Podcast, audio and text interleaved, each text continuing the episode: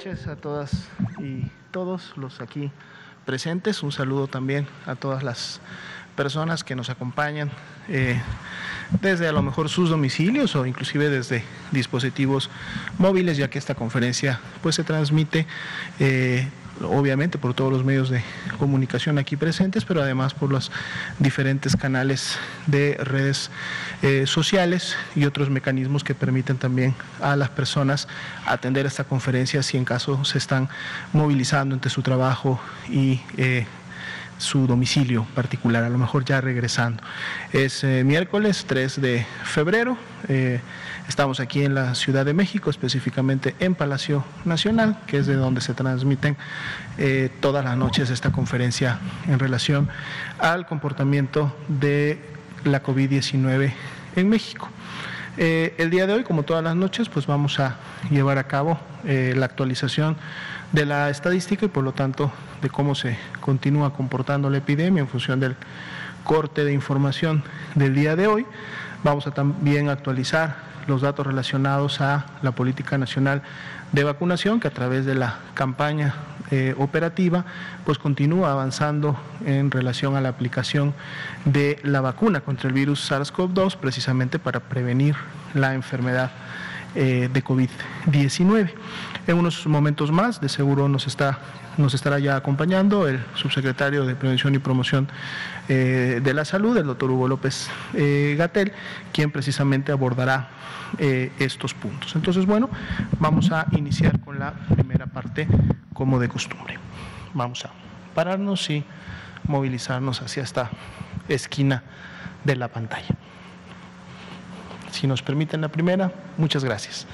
Bien, aquí tenemos actualizadas nuestras dos curvas eh, diarias que estamos todos los días actualizando en función a la información más reciente.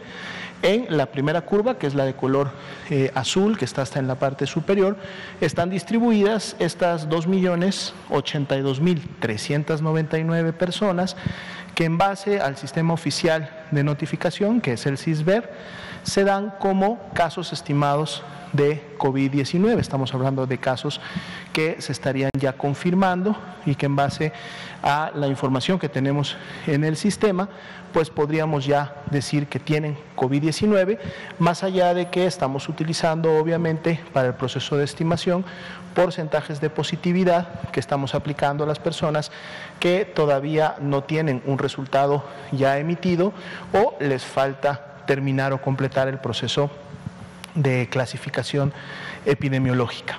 De este gran grupo de personas, de más de 2.082.000, el 4%, es decir, 80.941, son las que han iniciado con signos y síntomas en las últimas eh, eh, dos semanas, por lo cual conforman la epidemia activa. Y hemos visto cómo este porcentaje precisamente se ha estado moviendo para efectos del comportamiento epidémico en los últimos meses, justo entre un 4 y un 6%. Algunas semanas llega a ser el 6%, esta semana está en un 4% y normalmente vemos que este porcentaje disminuye precisamente cuando empezamos a tener eh, un comportamiento que como vemos en las últimas eh, dos semanas empieza a ser descendente en función a comportamiento de semanas eh, previas.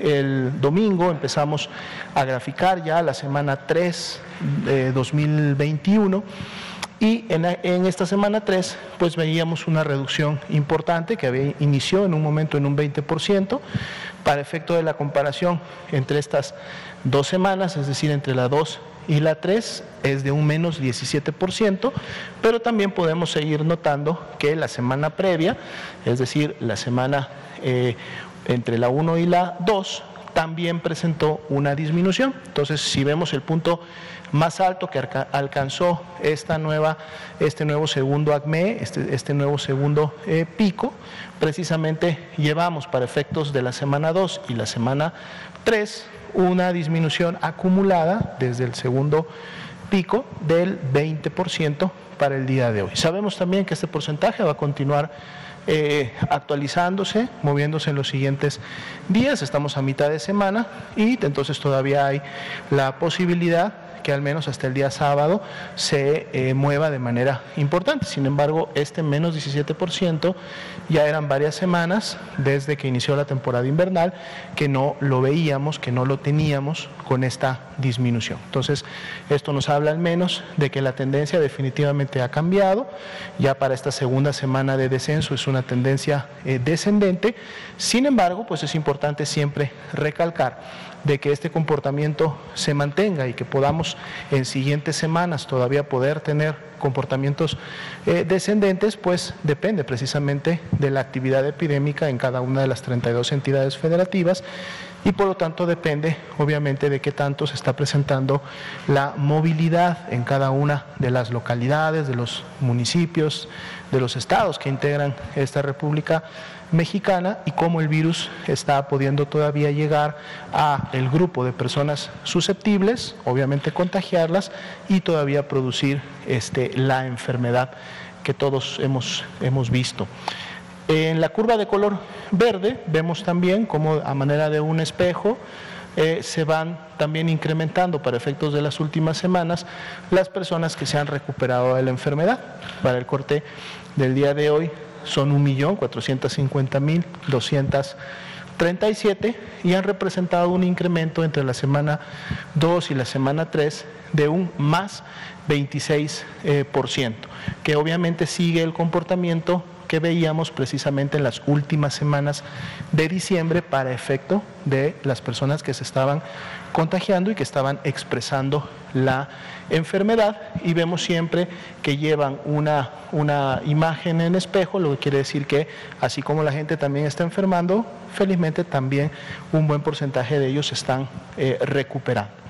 Actualizamos igualmente sabiendo que COVID-19 puede causar enfermedad eh, grave, que puede generar complicaciones, eh, sobre todo en aquellas personas que tienen algunas comorbilidades ya bastante bien identificadas, como son la obesidad, el sobrepeso, como es la hipertensión y la diabetes, sobre todo cuando estas están descontroladas, es decir, no están bajo niveles óptimos a pesar de que la persona lleve un tratamiento o más cuando no lo, no lo lleva y eh, lógicamente algunos otros también eh, factores de riesgo que pueden estar presentes en las personas. Y esto produce que el cuerpo no reaccione, el, sistema inmunológico no tenga la misma actividad eh, que podría tenerlo si una persona sana o una persona de menor edad, mayores de 60 años de edad, precisamente es uno de los factores de riesgo que contribuye a incrementar la gravedad de la enfermedad porque el sistema inmunológico ya no responde de la misma manera como responden grupos de menor edad, entonces el virus tiene una evolución, digamos, un poco más libre, genera eh, complicaciones sobre todo directas en el órgano blanco que son eh, los pulmones, pero también afectan a otros órganos en función de las complicaciones. Y bueno, lamentablemente las personas pueden perder la vida por estas complicaciones. Y para el día de hoy tenemos ya un acumulado desde que inició la epidemia en México el año pasado, en el mes de febrero, de 161.240 personas que lamentablemente a causa de estas complicaciones pues fallecieron por la COVID-19. Veamos ahora la siguiente eh, diapositiva. Actualizamos la ocupación eh, hospitalaria. En esta siempre hacemos el enfoque en lo que son las camas que nosotros denominamos IRA general. Son para pacientes graves, para personas que están presentando eh, signos de alarma ya datos eh, eh, primarios de complicaciones importantes y que por lo tanto requieren ya de llevar un seguimiento y una atención eh, más especializada, en este caso en hospitales, sobre todo obviamente para la implementación rápida de lo que es la oxigenoterapia y algún medicamento que pudiera contribuir a desinflamar sobre todo los pulmones para efectos de que el intercambio gaseoso pueda continuarse llevando a cabo.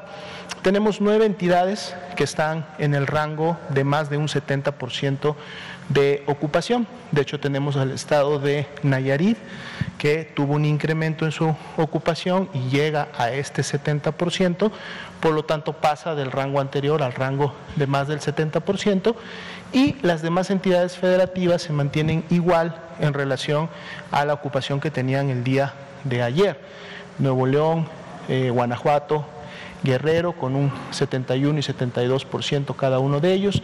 De este lado Hidalgo con un 74, Morelos 76, Puebla con un 77 y el Estado de México y la Ciudad de México que han estado siempre encabezando este listado de ocupación con un 82 y un 83%. Ahora, es importante en este punto también eh, recalcar que si recordamos los niveles de ocupación que teníamos hace una semana para este rango, es decir, para los de más de 70% de ocupación, estas entidades estaban prácticamente bordeando el 90%, 89, 90 y estaban más o menos moviéndose en ese rango de ocupación.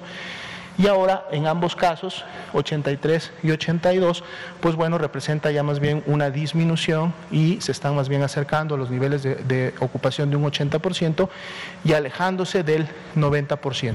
Y esto es obviamente eh, congruente con lo que también se ha estado informando en los últimos días de esta eh, disminución, todavía inicial, todavía no eh, importante o de gran magnitud, pero sí al menos una estabilización y una disminución que se está observando en estas entidades en función de la demanda hospitalaria, es decir, las personas que están acudiendo a los hospitales para la atención. Y bueno, lo que esperamos es que en la medida que la curva de contagios, es decir, la carga de enfermedad, las personas que se están infectando y enfermando continúe disminuyendo, esperando que esto pudiera ocurrir también en siguientes semanas, entonces también vemos como un efecto que normalmente dura o demora entre dos y tres semanas, que también disminuye la carga eh, hospitalaria y en, ese mismo, en esa misma temporalidad se pueda también esperar una disminución de la mortalidad. Pero reiteramos, esto es posible solo si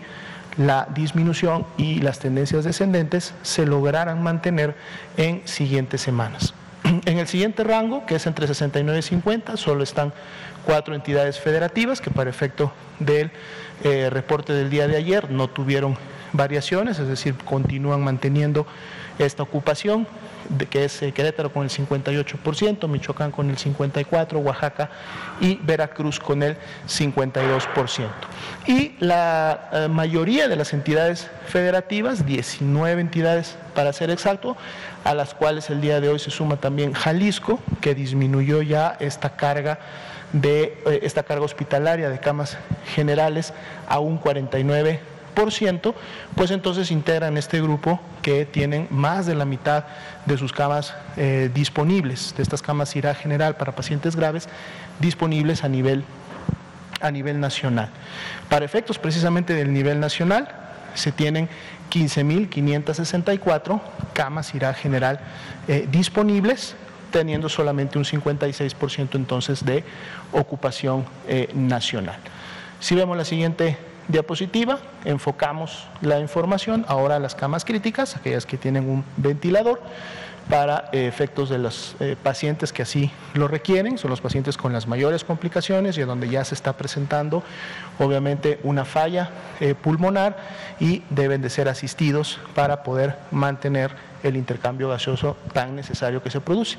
Aquí también tenemos ahora solo dos entidades, habíamos estado teniendo por muchas semanas tres, son dos las entidades que están por encima del 70%, Ciudad de México y Estado de México, aunque también recalcamos que ese 81 y ese 74% ha venido disminuyendo de los porcentajes de ocupación que para estas camas teníamos en semanas anteriores seis entidades entre el 69 y el 50%.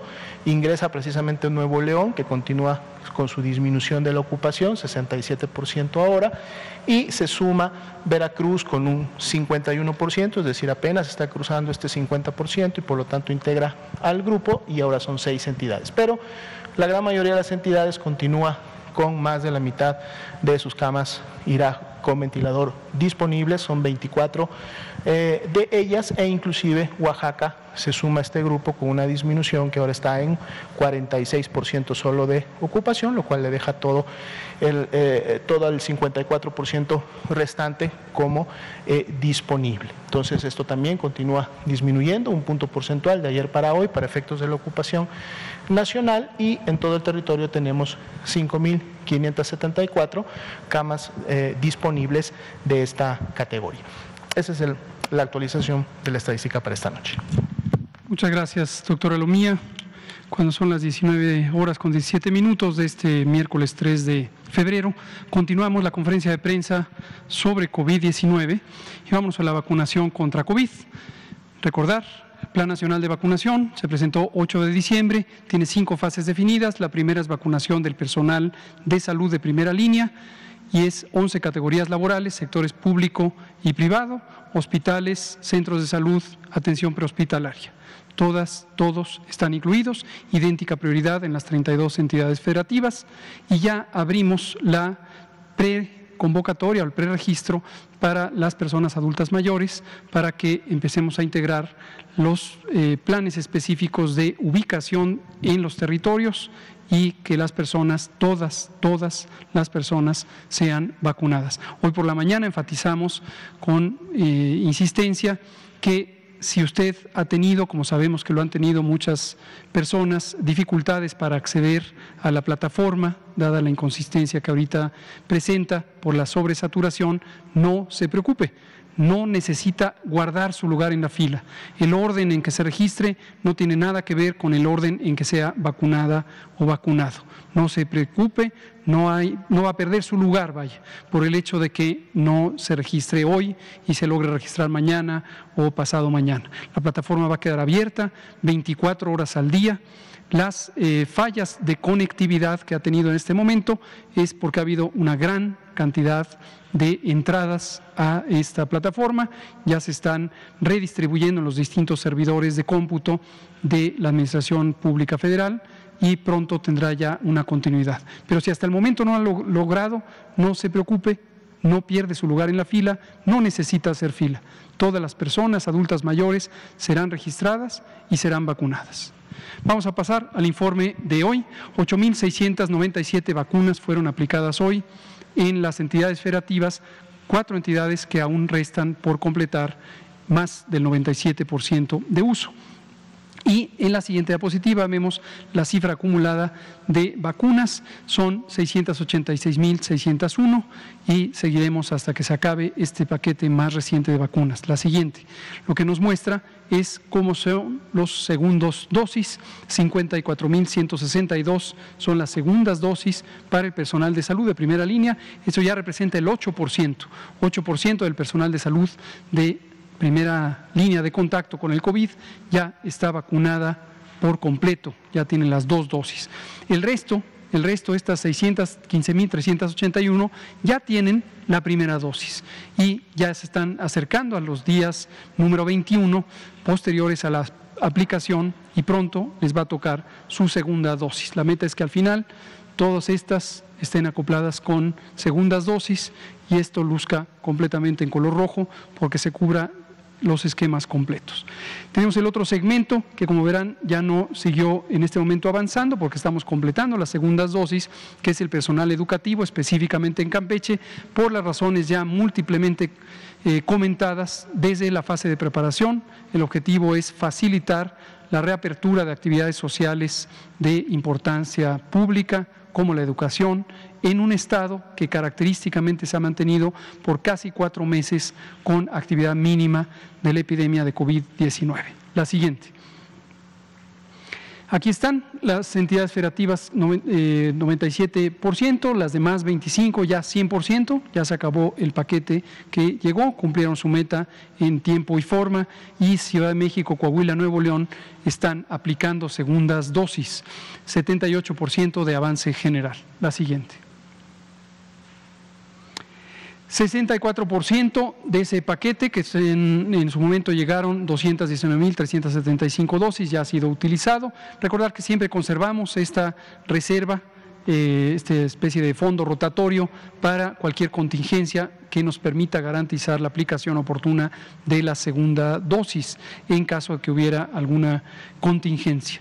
Esta es una garantía de seguridad, este fondo es rotatorio, conforme lleguen los siguientes paquetes se usarán estas y se repoblará este fondo que permanecerá todo el tiempo para ese propósito. 766.350 son las dosis que han llegado. Este número evidentemente no ha variado a lo largo de la semana. Recordar que, como lo anunciamos en eh, tiempo real, eh, la compañía Pfizer anunció un recorte en los tiempos de producción para todo el mundo. Que quede claro, no es la cantidad, la cantidad que nos va a llegar es al final 34.4 millones de dosis. Lo que se retrasó fue los tiempos de entrega. Y la explicación fundamental de esto es, por un lado, Pfizer está remodelando su planta en Bruselas, Bélgica, para multiplicar cerca de cuatro veces un poquito más de entre tres y cuatro veces la capacidad de producción, sobre todo para la exportación Pfizer tiene otra planta en Estados Unidos, pero que abastece solamente a las necesidades de Estados Unidos. La planta en Europa es para el resto del mundo. Y además, Pfizer está comprometida ya con COVAX, lo cual es muy positivo porque entró al mecanismo solidario. De hecho, el propio México ya recibió información preliminar de que podría recibir también la vacuna de Pfizer adicional a la que se contrató de manera directa por la vía de COVAX. En COVAX, además, el viernes 29 de enero recibimos ya información específica de que durante febrero estaremos recibiendo entre 1.6 y 2.7 millones de dosis de la vacuna AstraZeneca, que también de manera independiente hemos contratado 74.4 millones de dosis. Entonces estaremos informando de la llegada de todos estos embarques. La siguiente. En los eventos supuestamente asociados a vacunación e inmunización se ha mantenido estable, de hecho hoy es un eh, decimal porcentual menor al que era ayer, pero esas fluctuaciones las seguiremos viendo, es 0.8% de los eh, eventos eh, son eventos respecto a las vacunas aplicadas. Estos representan 5.821 hasta hoy, 3 de febrero, y menos del 1% son casos de consideración, son 47 los que suman, todos los demás son intrascendentes. Hoy están hospitalizadas cinco personas, insisto, no son las mismas de ayer, estas van cambiando y en general la duración de la hospitalización es menor a un día, a veces un día completo y solamente en un caso extraordinario, que desafortunadamente fue el primero, sí tuvimos un evento que requirió un tratamiento mucho más avanzado en el caso de una colega médica de trabajadora del Seguro Social que afortunadamente ya se restableció. Ahí la distribución de sexo, edad y las entidades federativas en las que se han presentado estos eventos. Me parece que hay otra diapositiva que es el mensaje de promoción y me decían que tiene un video, ¿verdad? Aquí. Podemos poner el video. Y este.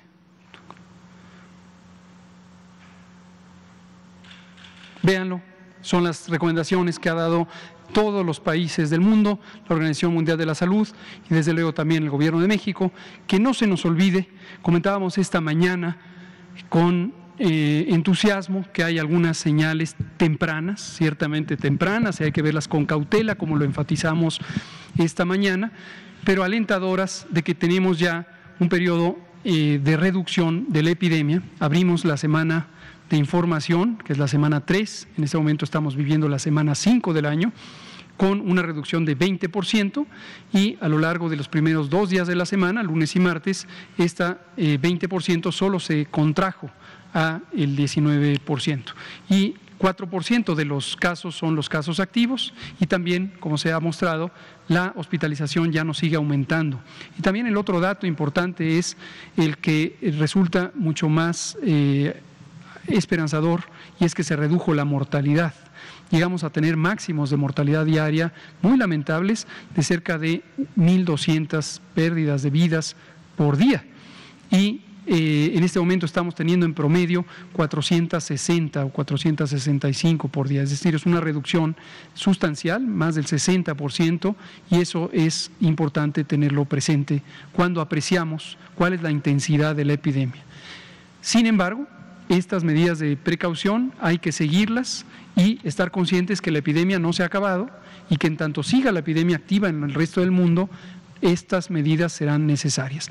¿Quién es responsable? Aquí a veces se pregunta, ¿quién es el responsable?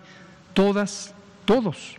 Cada persona es responsable de cumplir estas medidas. Son las mismas recomendaciones que se dan en todo el mundo, son las que están disponibles. Además de, afortunadamente ya, el mecanismo de protección específica que representan las vacunas. Pero estas deben seguir vigentes. ¿Quién más es responsable? Los gobiernos de los estados, son autoridad sanitaria. Las decisiones administrativas de que se cierren los restaurantes, los hoteles, eh, los gimnasios, los parques, las empresas no esenciales, son responsabilidades estatales y también es responsabilidad de los gobiernos municipales porque los espacios públicos, parques, jardines, eh, incluso los cementerios, son responsabilidad de los municipios. Entonces los gobiernos municipales también tienen que jugar un papel crucial. Pero en general toda la sociedad, porque si estas medidas no se cumplen, por más que estén dichas una y otra y otra y otra y otra vez, y que estén en guías técnicas y que conformen parte de una estrategia nacional, si no se cumplen, pues no se logra su propósito. Vamos a abrir a preguntas y comentarios. Empecemos con usted, Liliana Noble. Nuria Fernández eh, y nos seguimos un lado y el otro. Gracias, buenas noches, doctor. Karina Aguilar del diario 24 Horas. Preguntarle, hasta hoy, ¿cuántas dosis de vacunas ya están pagadas y de qué laboratorios? Con mucho gusto. No tengo el dato exacto, pero le digo cuál es la mecánica. Los contratos se hicieron en octubre, recordarán, aquí en esta misma sala, en una conferencia matutina eh, de martes en el Pulso de la Salud. ¿Qué contratos se firmaron? Un contrato definitivo con AstraZeneca, que no ha variado, no ha tenido enmiendas, y después los contratos con Pfizer y con CanSino. Lo que se firmó aquí en presencia pública fue el precontrato, hubo algunos ajustes y después el contrato definitivo. Ya son contratos definitivos los tres. Y los pagos, cada uno tiene sus propias reglas, en general son las convencionales de cualquier contrato de esta naturaleza, eh, implican un anticipo eh, para cada una de las compañías y este anticipo nos garantiza el, en cierta manera, la reserva de que va a haber la vacuna a la parte contratante. Esto es convencional en los contratos. De la misma manera funciona COVAX. Con COVAX se hizo un pago para reservar el anticipo de la reserva de 51 millones de dosis correspondientes a 25 millones de personas. Muchos de estos contratos, o casi todos, están sujetos también a que se logren ciertos hitos, ciertos eh, elementos de cumplimiento, y uno vital es la autorización de uso de emergencias. Este es fundamental. En algunos casos se trata de empresas que en su plan de regulación tienen contemplado o tenían, y ya lo lograron, de hecho es el caso de Astra, es el caso de Pfizer, la autorización de uso de emergencias en otras naciones o en la Agencia Europea de Medicamentos. Y parte de los tiempos del contrato y de los tiempos de paga está sujeto a que se logren esos hitos.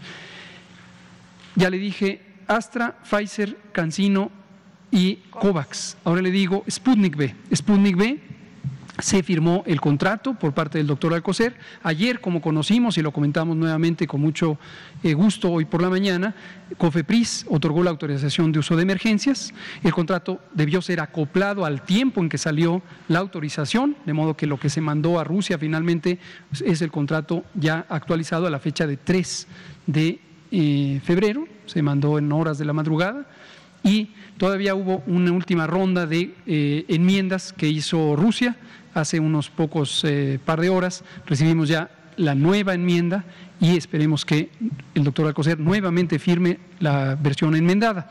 Respecto al pago, aún no hemos pagado nada y aún no estamos propiamente sujetos a la obligación de pago, pero estamos deseosos que nos manden ya eh, la factura para poder hacer el anticipo que corresponda de acuerdo con el contrato. ¿Pagos totales ninguno? No, esto no se paga. Todo es como a través de los contratos. Sí, por entrega. Es lo que está estipulado en los contratos. Ahora, por otro lado, doctor, ¿cuál es la prevalencia del adenovirus 5 en la población mexicana? No está documentado. Esta es una, una cosa interesante. Seguramente su pregunta se relaciona con una inquietud que algunas personas eh, científicas, algunas de ellas relacionadas con la industria farmacéutica en sus empleos previos, tienen sobre eh, la vacuna Sputnik B, sobre la vacuna Cancino, que tienen en su composición eh, adenovirus 5. Es un virus de común, es un virus común, igual que el adenovirus 26, igual que todos los adenovirus, igual que el rinovirus, el virus influenza. Hay muchos virus respiratorios comunes. La inquietud que han formulado algunas personas es que por la frecuencia alta de estos virus podría ser que se inhiba el efecto de la vacuna, lo cual es científicamente razonable. es interesante porque las vacunas que utilizan un solo adenovirus podrían ser las más susceptibles. ¿Por qué razón? Porque se pone la vacuna, si es que la persona ya tiene anticuerpos contra adenovirus, adenovirus es un virus que causa eh, infección respiratoria leve, generalmente un síndrome catarral, y en el caso de las vacunas contra COVID se utiliza como transportador, como vector, y lo que se hace es que se pone las eh, componentes del virus SARS-CoV-2 que van a causar la respuesta inmune, incapaces de causar enfermedad, siempre esto debe quedar claro, en un adenovirus que también es incapaz de causar enfermedad porque ha sido modificado para que no cause enfermedad.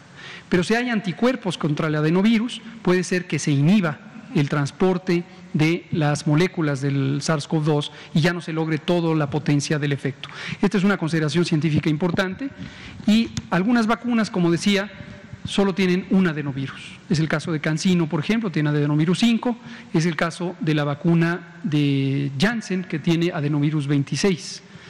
La vacuna Sputnik tiene ambos y propio eh, información técnica de Sputnik lo que plantea como eh, fundamento científico es que la combinación de ambos es lo que permite una eficacia mayor.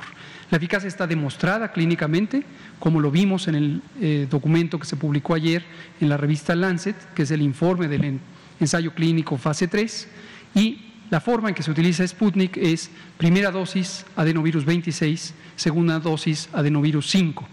Entonces, ante la circunstancia de que son dos adenovirus diferentes, que circulan en distintas intensidades en la población, es menos probable que haya personas que tengan anticuerpos contra ambos adenovirus. Y el efecto neto es el que se ve en el ensayo clínico, que la eficacia es de 91.6%. Aunque solo haya sido probado en Moscú con rusos, los ensayos clínicos se han hecho en distintos lugares. No es indispensable hacerlo en cada territorio, sería completamente impráctico. Ningún producto farmacéutico se prueba en todas y cada una de las ciudades o países donde se, planea utilizar. Ahora, ciertamente, eh, la inquietud, el otro día leí información de una doctora, como digo, trabaja hoy en la Secretaría de Salud, antiguamente trabajó en el laboratorio Leinsteiner, por cierto, es el laboratorio que en algún momento planeaba comercializar la vacuna Sputnik. Eh, trabajó también en el laboratorio PISA y en otros lugares. Y el planteamiento que hace me parece científicamente razonable, eh, sin embargo, algunos de los supuestos parecen anticiparse a la realidad y no están fundamentados y eh, habría que ver, desde luego, la diferencia entre eficacia y efectividad desde el punto de vista técnico es precisamente la diferencia entre un ambiente controlado y un ambiente real. Hay múltiples factores para cualquier intervención de salud o producto farmacéutico que pueden hacer que se diferencie en términos de magnitud una y otra. Doctor, sobre el tema de la, de la página para el preregistro de los adultos mayores. Ante esta saturación, pues los adultos mayores se notan, y, nos lo han hecho saber en redes sociales y demás, se notan muy preocupados porque no están pudiendo accesar. Y también los familiares, ¿no? Entonces, en ese sentido, ¿cuál es el mensaje que usted les manda para que sepan que van a ser prioridad en este esquema de vacunación y quienes no tengan internet que también estén tranquilos en este estén tranquilos. Lo dijimos ayer en la noche, lo dijimos hoy por la mañana lo volvemos a decir en este momento. Todas y todos los adultos mayores van a ser vacunados. No necesitan reservar su lugar en la fila.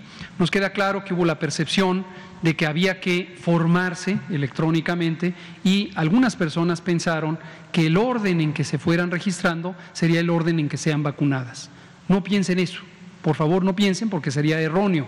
No tiene nada que ver el orden en que aparezcan en el tiempo de registro con el orden en que sean vacunadas. Las personas serán vacunadas de acuerdo al plan de cobertura, ya hemos dicho públicamente, empezaremos con las zonas rurales dispersas, en donde vive 3 millones de personas y planeamos con las eh, mm, brigadas correcaminos cubrir esa población en una semana.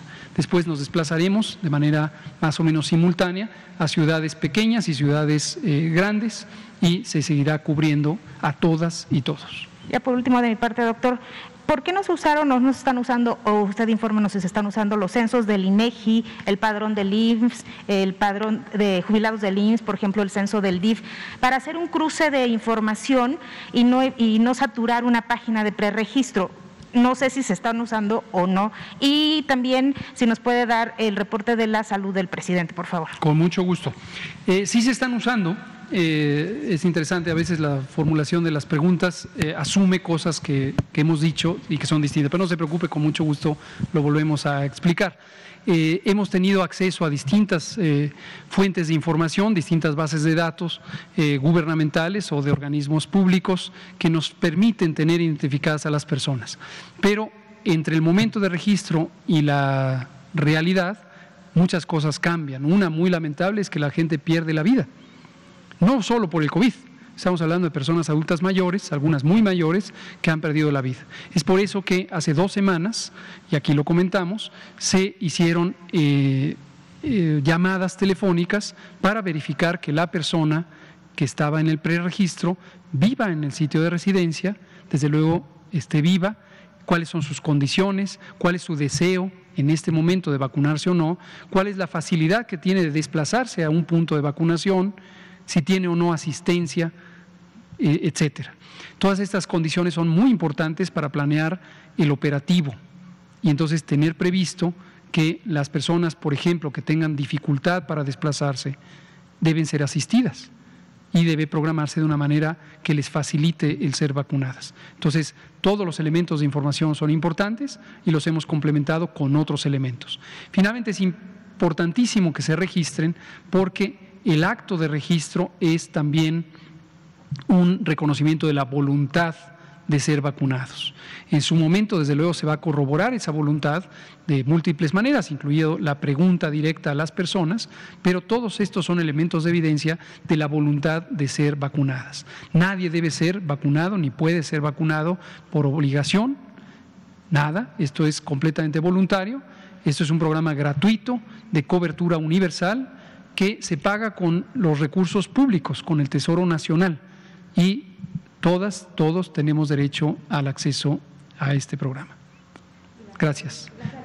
La salud del presidente, excelente, excelente. Y esto lo digo como uno de sus subordinados, porque eh, hoy tuve eh, varias eh, llamadas eh, relacionadas con las instrucciones que él nos ha estado dando. No ha parado, prácticamente no ha parado, me consta, esto lo digo por eso de esa manera.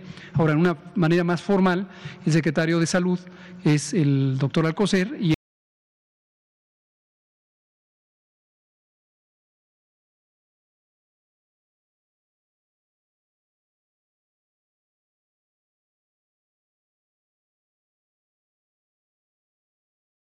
podrían modificar las decisiones que han tomado algunos países. Ciertamente Alemania, Francia, Bélgica son algunos de los que prefirieron poner en alto la vacunación de adultos mayores por estos eh, resultados. En México todos los, toda la información científica que está en el mundo y que se discute en el mundo la, la reflexionamos, seguro. No olvidar que el doctor Alejandro Cravioto es parte de nuestro grupo técnico asesor de vacunación y es el presidente del grupo asesor estratégico de la OMS. Estamos en las mejores manos. ¿A dónde? ¿Aquí? no, eh, ya le dije, pero él eh, de momento no está demasiado ocupado como para venir ahorita aquí. ¿eh? Lo vamos a invitar. Nuria Fernández, Caracola. Hola a todas y a todos, soy Nuri Fernández de la Caracola y eh, es una pregunta que tiene que ver con la situación de la compra de vacunas en el mundo. Eh, según un estudio de la Universidad de Duke, eh, hay un me imagino que no es un acaparamiento ya de la vacuna misma porque no se ha producido, pero sí en términos de los contratos. De manera que los países más ricos ya han contratado 6.500 millones de vacunas y en particular eh, Canadá, por ejemplo, contrató vacunas suficientes para vacunar cinco veces a toda su población, Estados Unidos tres veces, si no me equivoco, cuatro, Israel también cuatro veces, Chile también.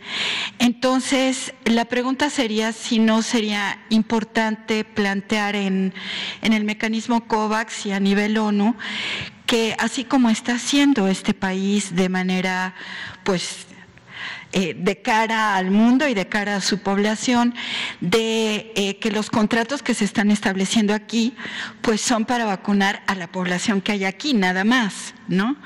No para hacer un acaparamiento. Entonces, si se puede plantear en el mecanismo COVAX que los países no puedan eh, comprar más vacunas que las que la población que tienen, digamos, ¿no?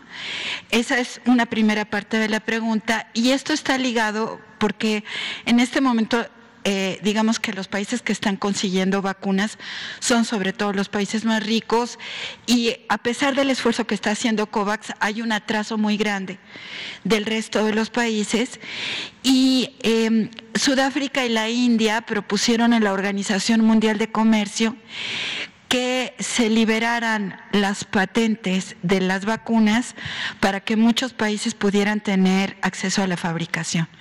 Es una opinión sobre estos dos temas. Gracias. Muchas gracias, eh, Nuria. En buena medida comparto esta opinión al lamentar cómo los seres humanos y las sociedades humanas podemos tener eh, contrastes muy importantes.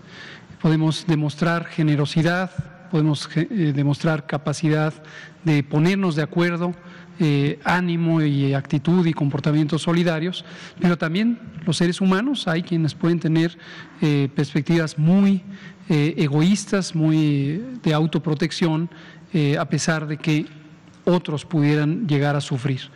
En salud pública y específicamente en la materia de enfermedades emergentes, de pandemias, de epidemias, Está esto estudiado incluso en modelaciones matemáticas y proyecciones sobre cuáles son los óptimos del comportamiento humano y el comportamiento social. Y es interesante porque en una epidemia tras otra volvemos a ver que ocurre lo mismo, a pesar de que científicamente lo deseable, lo óptimo es la solidaridad. Lo decíamos en varias ocasiones durante el año pasado, si un país logra protegerse pero el resto del mundo no, ese país de todos modos va a sufrir, porque si no sufre acaso porque logre ser inmune biológicamente toda su población, de todos modos va a sufrir los embates económicos de la debacle que causaría la persistencia de la eh, enfermedad en otras regiones del mundo. Por poner un escenario, recuerdo en 2014, se acordarán de una muy lamentable y triste epidemia de ebola en el eh, occidente africano, Liberia, Guinea, y eh, el entonces presidente del Banco Mundial, eh, que además es un médico muy destacado, salubrista, hacía una reflexión interesante por el comportamiento de algunos de los países adinerados, de varios de ellos, que estaban muy preocupados de proteger a su población de que no llegara el, el virus el virus Ebola, que es eh, también de alta letalidad. Pero poco se hacía, reclamaba el presidente entonces del Banco Mundial, eh, por ayudar a los países afectados, donde tenían el desastre. Y usaba una metáfora que me parece que es eh, elocuente, que decía, es como si estamos en la situación de un incendio y lo que hacemos es poner trapos mojados en la puerta de la casa para evitar que se vaya a meter el incendio a la casa. Entonces, justamente es eso, si tenemos una reflexión eh, reposada, podemos darnos cuenta que los comportamientos egoístas eh, tienden a ser menos eficientes en la capacidad de protección como especie, como seres humanos. Y también a eso se refería el doctor Tedros eh, Grebeyesus, el director de la OMS, hace unos pocos días o semanas, cuando decía que es una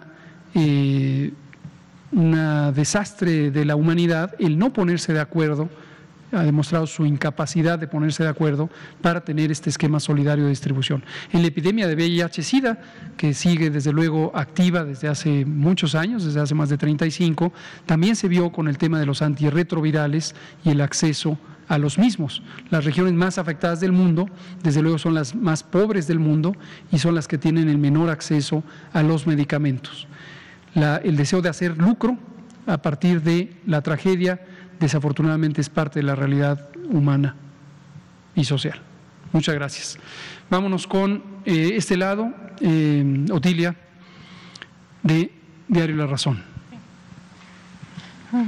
Buenas noches. Este, preguntarle sobre la página de mi vacuna. ¿Ya tienen una fecha estimada en la que podría estabilizarse para que las personas puedan registrarse sin problema?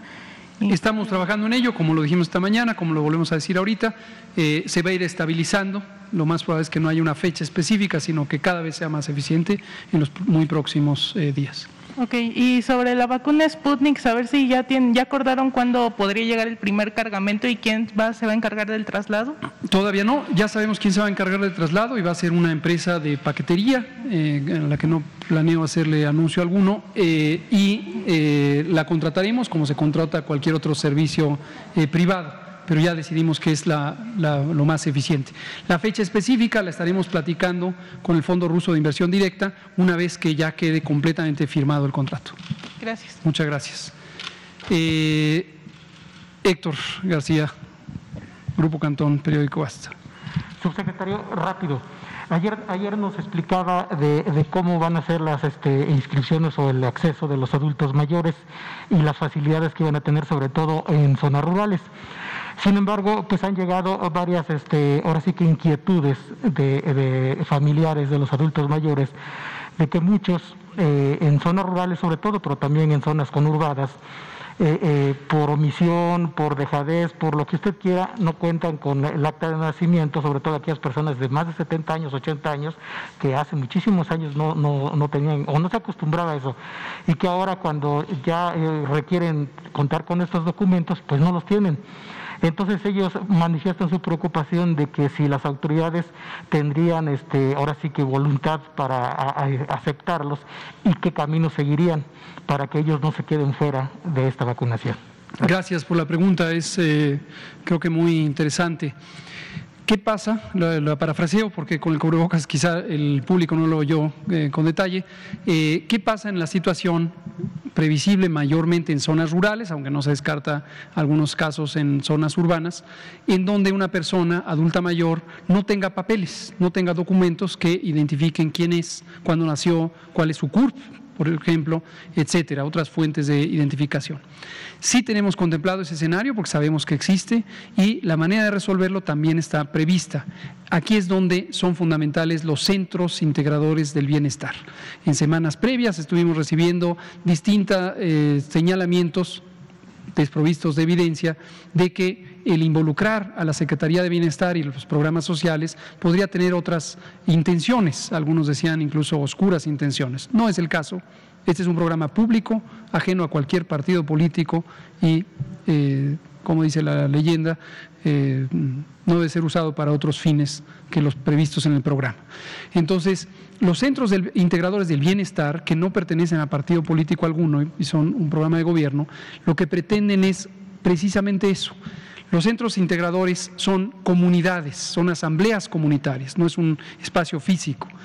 Y la confianza en la comunidad es la que permite que si hay una persona que no tiene papeles, la comunidad la reconozca y diga, claro, es doña Josefina, vive en esa casa desde hace 48 años, tiene a los hijos Perengano, Perenseco y Sutano, ta, ta, ta, y hay un mecanismo de reconocimiento en la confianza pública.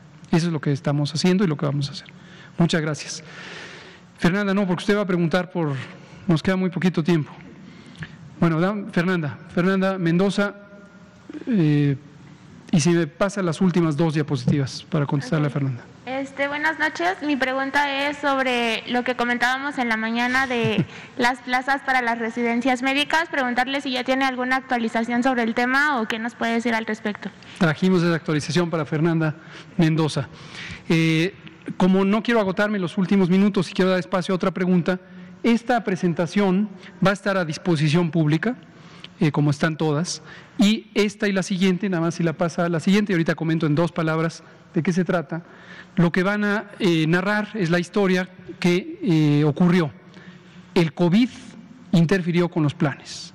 Entonces, básicamente todas las gestiones, que en algunos casos son políticas, otras son diplomáticas, otras son económicas para ver quién paga los gastos, etcétera, con las universidades y con los gobiernos, no logró la eficiencia que se planeaba. Recuerden que cuando se planteó este programa todavía no empezaba tan fuerte el COVID y todavía no estaba tan afectada las economías globales. De todos modos, hemos logrado avanzar un poco y precisamente con Cuba, Rusia y Argentina es donde hemos logrado eh, la mayor capacidad, pero limitada respecto a lo que se planeaba. Entonces, es posible que esta primera generación de estudiantes de posgrado de medicina en el extranjero no logre todo lo que se pretende. Desde luego, están eh, las residencias médicas nacionales y eh, esta es la razón por la que ahora quedó muy limitado. Una residencia, por ejemplo, este, todos los que estudiaban una residencia, por ejemplo, en este caso en Cuba, hay varios que están comentando que tienen problemas con su papeleo, que no se ha logrado concretar. ¿Tienen un lugar asegurado aquí en el territorio nacional? No, son independientes. Quien no pasó el examen de residencias médicas en México o no lo presentó, no porque apeló a este programa, no tiene garantizado un lugar en la residencia médica para esta generación en México. O sea que tendrían que volver a hacer su examen. Es correcto. Ok, gracias. Muchas gracias. Vamos a darle a Demián Duarte los últimos minutos y 20 segundos. Sí, gracias, doctor eh, López Gatel, de Duarte, canal de YouTube y Sonora Power y de Lobos FM. Son dos muy rápidas. Uno, me han estado insistiendo mucho con la inquietud, sé que ya lo respondió, pero creo que quieren escucharlo de su voz, sobre las segundas dosis a quienes ya le aplicaron, porque se vencieron esta semana, al inicio de la semana, tengo entendido, eh, los 21 días este, famosos. Yo he escuchado que ustedes han manifestado pues unos ciertos eh, cambios ahí este, en, la lógica de cómo se van a aplicar, pero me han insistido tanto que, bueno, dije, se lo voy a preguntar. Y otra más sobre vacunas, nada más que no de coronavirus, este, sino más bien vacunas eh, que tienen que ver con tuberculosis, con poliomielitis. Gente de allá del sur de mi estado de Sonora han estado manifestando que no hay en el sistema este, del IMSS, por ejemplo, o en el sistema normal de salud para los recién nacidos. Entonces me plantean esa inquietud con mucha preocupación si le, podía, si le pudiera preguntar a usted. Muchas gracias. Sobre la primera pregunta, eh, lo volvemos a decir con mucho gusto. El 8 de eh, desde diciembre de 2020, pero luego ratificado el 8 de enero de 2021, el día que presentamos el programa nacional, la Organización Mundial de la Salud emitió una directiva, una recomendación técnica, en la que sugería que la vacuna de Pfizer BioNTech, que es la que se está usando en México, podría considerarse que en vez de que fuera aplicada en el día 21 la segunda dosis, podría esperarse hasta el día 28.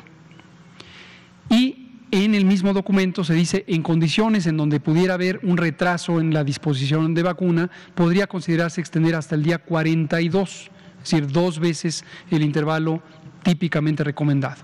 Esto al amparo de la evidencia científica que proviene de los propios ensayos clínicos que muestra que no interferiría con la capacidad de que la vacuna alcance su máxima eficacia y posiblemente con fundamento teórico, tampoco la duración de la inmunidad. En México esta información fue analizada por el Grupo Técnico Asesor de Vacunación y lo que recomendaron para México es, muy bien, este es el intervalo que sugiere la OMS, traten de no pasar del día 35. Entonces tenemos un margen importante. De todos modos, nosotros para estos embarques de vacuna lo tenemos calendarizado al día 28. Entonces, si usted no le ha llegado su segunda dosis y ya es día 22, no se angustie, sí le va a llegar y le va a llegar antes del día 28. Muchas gracias. Sobre otras vacunas, de polio no hay ningún problema de abasto. La vacuna de polio en México ya desde este año, por la indicación de la OMS y por la resolución mundial, ya no se usa la vacuna oral, las famosas gotitas de la vacuna Sabin, ahora solo se usa la vacuna inyectable que está incorporada en la vacuna hexavalente, que es parte del esquema regular y para la que tenemos un contrato multianual con la empresa Sanofi, que viene de administraciones pasadas ese contrato y se sigue abasteciendo sin evento eh, alguno, sin problema alguno. Entonces esta no puede estar fallando, si está fallando hay que denunciarlo porque puede ser un problema local de distribución. La vacuna BCG contra la meningitis tuberculosa que se recomienda poner al nacimiento, esta sí hubo un problema de desabasto mundial que retrasó la disponibilidad de la vacuna en muchos países del mundo, nosotros también fuimos afectados y eh, ha llegado con retraso a algunas localidades. Muchas gracias. Aquí termina la conferencia de prensa, son las 20 horas con un minuto. La epidemia sigue. En México tenemos noticias alentadoras de una reducción en semanas recientes. No debe ser tomada como garantía ni como indicación de que se acabó la epidemia. Hay que seguir con las medidas de protección. La vacunación avanza y avanza bien y seguirá avanzando bien. Muchas gracias.